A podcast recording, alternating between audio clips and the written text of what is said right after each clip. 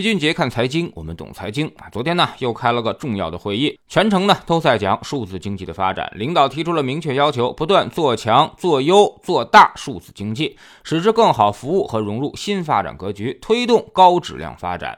而金融口的领导呢，也跟着强调啊，要努力适应数字经济带来的全方位变革，打好关键核心技术攻坚战，支持平台经济、民营经济持续健康发展，处理好政府和市场关系，支持数字企。业在国内外资本市场上市啊，以开放促竞争，以竞争促创新。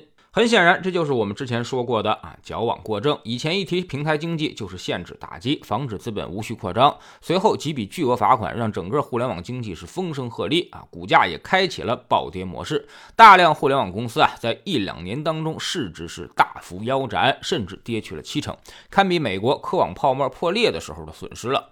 结果没想到，自家教育孩子啊，那么隔壁邻居也过来踹了两脚。这就是典型的落井下石，趁你病要你命的节奏。隔壁这家伙啊，特别擅长干这种事儿。眼看面对混合双打的局面，孩子已经快撑不住了，这亲爸爸肯定会政策转向。其实上上个月，老齐就在粉丝群里面提出了这个观点，肯定会有一波明确的政策纠偏啊，我们俗称叫做矫枉必须过正。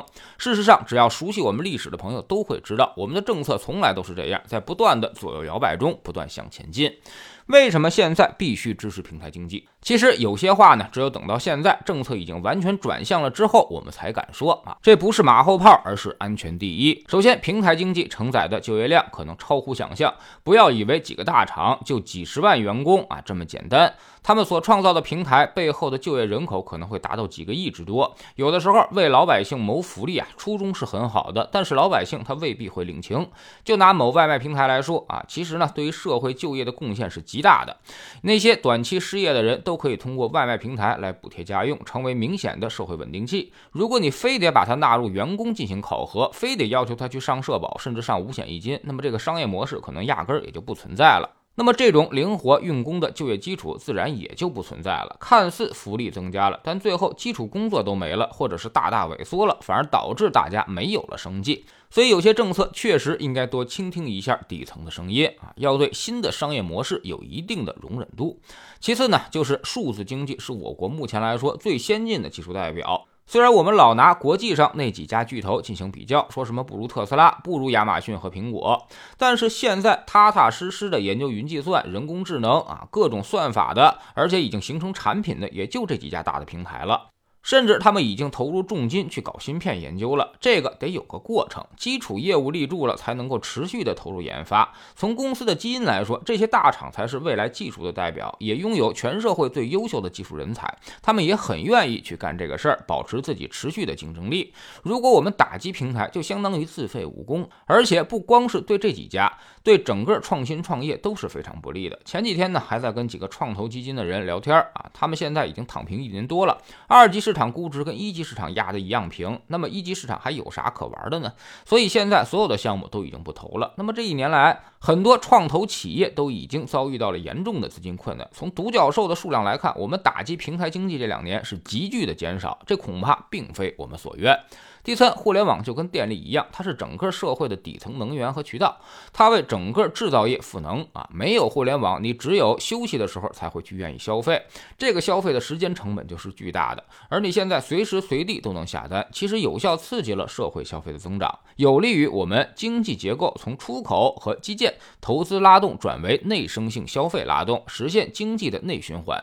所以，互联网并不是制造业的敌人，而是朋友。互联网在帮助制造业触达用户，降低他们的渠道建设成本，也在大量的刺激消费。唯一对互联网意见最大的就是线下门店和线下零售行业，但他们其实是找错了对象的啊！让他们成本居高不下，从而失去竞争力的其实是房租，而不是互联网本身。如果没有互联网，那么全体消费者就要承担更高的购物成本了，替你们的房租买单。那样的话，除了房东，恐怕全社会都是输家，这才是极不公平的情况。所以综合来看，这十几年的野蛮生长，我们的平台经济、数字经济已经取得了长足的发展，甚至仅次于美国啊。在这个关键时候，我们应该积极引导，就能形成向上的突破，甚至带动整个产产业革新。即便美国技术再先进，那人工智能的应用场景可都在我们这里，数据我们也明显要比美国更多。所以未来这块是大有潜力的，甚至逐渐实现技术超越也不是没有可能。实在不应该在这个时候自废武功，为了保护一些落后的商业形态而放弃自我革新的机会，为了一些看起来的社会保障，反而让更多的人利益受损，造成大面积失业的风险。所以，我们由衷为这次政策转变叫好啊！是该好好好的安抚一下平台经济和数字经济了。这两年确实是伤得不轻。在知识星球俊杰的粉丝群里面，大家最想知道的恐怕还是中概股是否已经可以购买了。这两天的市场很重要，有一种说法呢，叫做破山中贼易，破心中贼难。这个要等大家的心理反应了啊！市场恢复正常可以投的时候，我们一定会在星球粉丝群里面及时通知大家。我们总说投资没风险，没文化才有风险，学点。投资的真本事，从下载知识星球找齐俊杰的粉丝群开始。新进来的朋友可以先看《星球置顶三》，我们之前讲过的重要内容和几个风险低但收益很高的资产配置方案都在这里面。在知识星球老齐的读书圈里，我们正在讲刘润老师的《底层逻辑》这本书。昨天我们讲到了正态分布市场和幂次分布市场，这对于我们求职择业有着巨大的影响。有些行业进入虽然很容易，但是做好却比登天还难，每天都是生存的边缘。所以很多人啊，并不是不够努力，而是他们一开始就选错了方向。现在加入知识星球，找老齐的读书圈，每天十分钟语音，一年为您带来五十本财经类书籍的精读和精讲。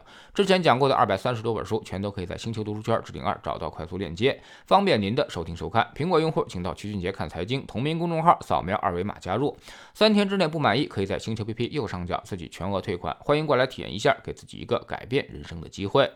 老齐的新书就叫做《齐俊杰看财经》，正在京东和当当火爆发售啊！这本书呢，也是我们这么多年经验和绝招的总结，包括定投、周期、估值、配置的方法和思路，都在里面有深入的讲解。喜马拉雅的小伙伴可以在 APP 顶部搜索栏直接搜索“齐俊杰的投资书友会”，老齐每天讲的市场策略和组合配置，已讲过的书都在这里面。